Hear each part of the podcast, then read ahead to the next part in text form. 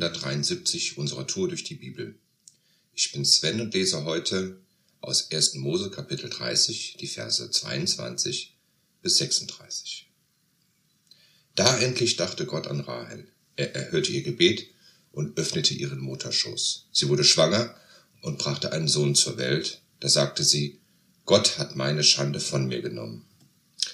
Sie nannte ihn Josef und sagte, möge der Herr mir noch einen Sohn dazugeben. Nachdem Rahel Josef geboren hatte, sagte Jakob zu Laban, Lass mich nun frei. Ich möchte in meine Heimat zurückkehren. Gib mir meine Frauen und Kinder, die ich mit meiner Arbeit verdient habe, und lass mich ziehen. Du weißt, wie ich mich mit aller Kraft für dich eingesetzt hatte. Aber Laban erwiderte, erweise mir die Gunst noch zu bleiben. Ich habe genau gemerkt, dass der Herr mich deinetwegen gesegnet und mir Wohlstand geschenkt hat.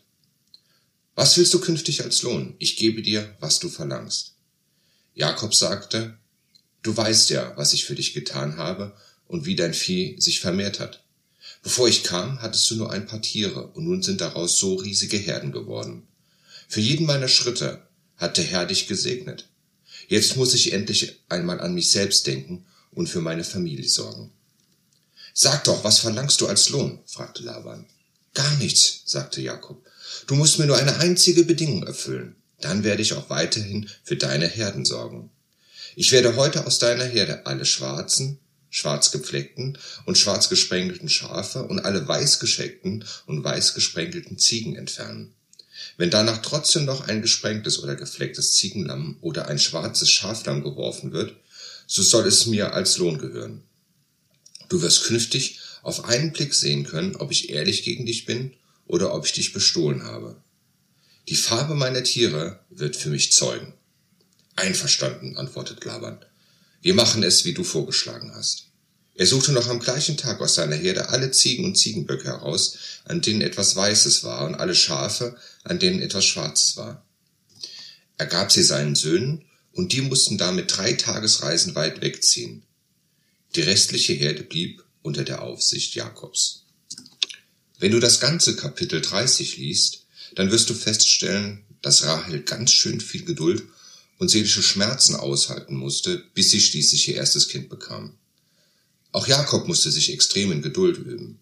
Erst diente er sieben Jahre, damit er Rahel von seiner Tochter zur Frau bekommen kann, wird dann aber zuerst mit Lea, der älteren Schwester, verheiratet, um sich dann, damit er doch zusätzlich noch Rahel ehelichen kann, um weitere sieben Jahre zu verpflichten.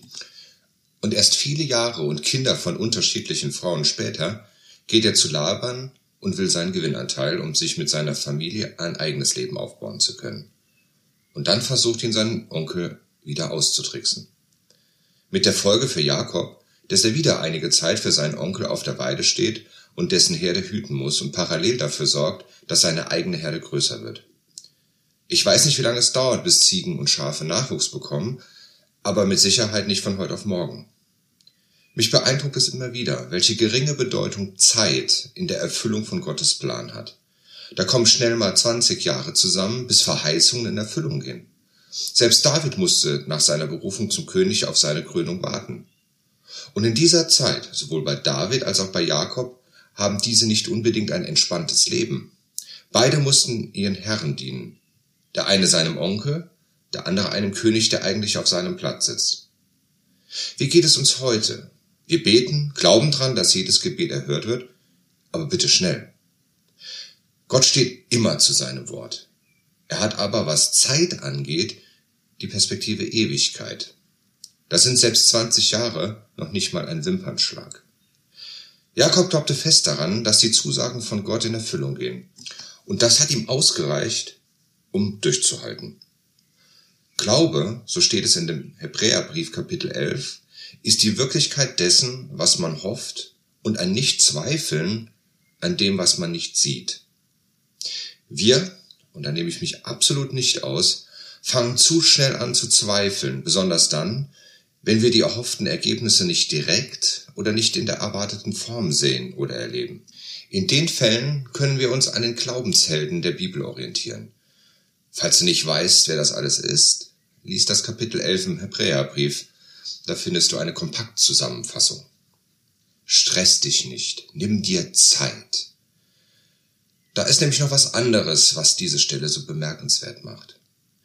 Jakob und Laban sind sich gleichermaßen bewusst, wie sehr der Segen Gottes von Jakob ausgeht.